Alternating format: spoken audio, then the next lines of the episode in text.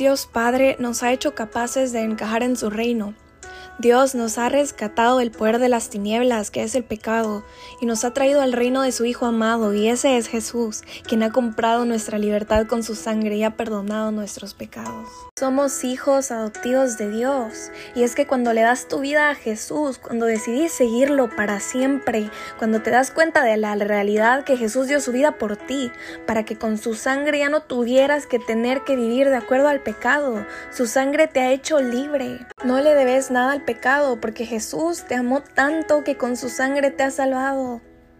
Y cuando te das cuenta de que Jesús lo ha dado todo por vos, que resucitó y está vivo y está con vos a donde sea que vayas. Cuando confesas con tu boca que Él es el Señor y de verdad lo haces el Señor de tu vida, oficialmente te convertís en el Hijo adoptivo de Dios. Jesús dice, ¿por qué me dicen Señor, Señor y no hacen lo que yo les digo? Y es que hacer a Jesús el Señor de tu vida no es simplemente decirle Señor. Cuando le decís a Jesús que sea tu Señor, es que Él será tu todo. Vivirás como Él te ha pedido, en el amor. Ahí nos convertimos oficialmente en hijos adoptivos de Dios. Todos los que reciben al Hijo de Dios, nuestro Jesús, Dios nos da el ser sus hijos. Y si desde ya somos sus hijos, aún no se ha manifestado lo que seremos. ¿Saben qué es lo más increíble de ser hijos de Dios para mí? Que si somos hijos de Dios, entonces tendríamos que estar marcados por el Espíritu Santo de Dios. Nadie puede en realidad saber lo que la otra persona está pensando, excepto por esa persona y su interior, lo más profundo de esa persona. Pues así nadie puede saber los pensamientos de Dios excepto por su propio espíritu. Ese es el Espíritu Santo. El Espíritu de Dios es lo más profundo de Él. Cuando aceptamos a Jesús y nos hacemos hijos de Dios, necesitamos ese sello que nos marca como hijos adoptivos, hijos oficiales de Dios. Lo más increíble de tener el Espíritu Santo de Dios es esto. Efesios capítulo 1 versículo 14 dice, que cuando creemos en Jesús y somos de Jesús, entonces estamos marcados como propiedad de Él. La presencia del Espíritu Santo en nosotros es la garantía que Dios nos da, que de verdad nos dará todo lo que nos ha prometido, esa vida eterna al lado de su Hijo para siempre, una eternidad en el cielo con Él. El sello del Espíritu Santo nos lo garantiza, dice nuestro Dios. Él nos traerá a Él. Y esta es otra de las increíbles razones para adorar a nuestro glorioso Dios. Los verdaderos hijos de Dios se dejan guiar por el Espíritu Santo de Dios, dice el Señor.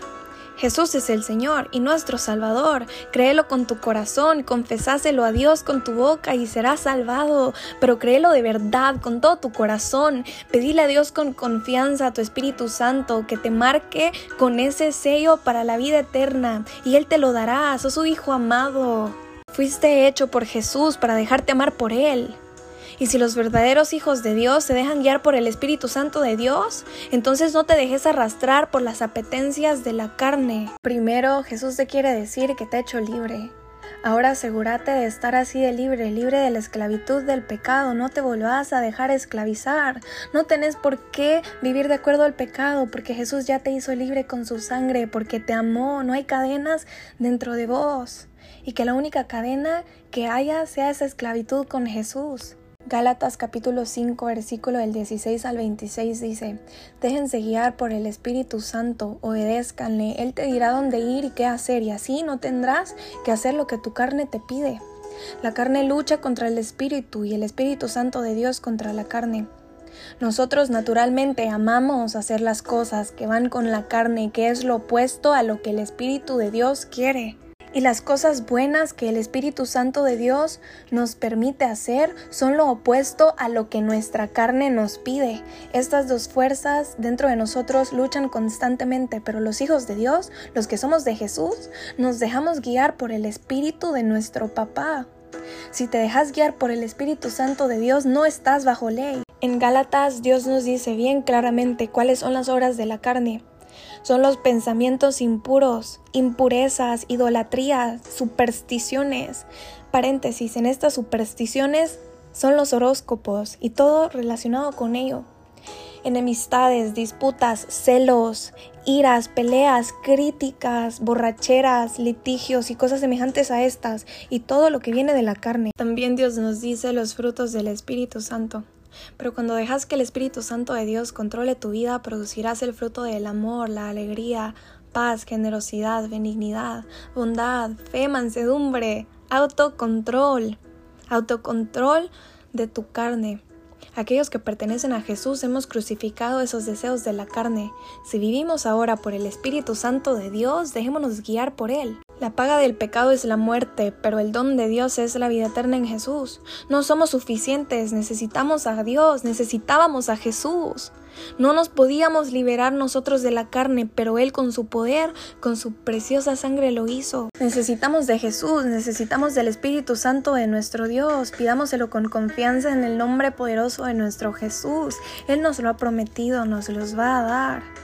Nuestra carne puede ser débil, pero no tenemos que obedecerle, pues Jesús con su sangre nos ha hecho libres, nos ha perdonado y en Él podemos tener paz, autocontrol. No tenemos que estar avergonzados de nuestro pasado. Jesús lo sabe todo, no le importó, así dio su vida por vos y por mí, así nos ha amado y así lo dio todo por nosotros. El Espíritu de Dios es el sello para el poder de la resurrección. En serio, solo pensalo, tenés el Espíritu de Dios dentro de vos, es poderoso. Tu carne es débil, pero ella no tiene poder sobre vos. Déjate guiar por el Espíritu Santo y vas a vivir, vivirás, dice el Señor. Déjate guiar por Jesús que te ama y solo quiere que lo recibas, que le pidas su ayuda y Él te dará su Espíritu Santo de poder. Pero obedecele, amale, pone tu fe en Él, cree en Jesús que está vivo. Por último, solo los invito a que lean Juan capítulo 14, versículo del 12 al 25 y Juan capítulo 15 versículo del 1 al 11. No podemos dar frutos sin Jesús, no podemos solos. Queremos dar frutos, necesitamos a Jesús, no podemos dar frutos fuera de Él. Y esos frutos del Espíritu Santo solo vienen de Dios. Él nos va a ayudar.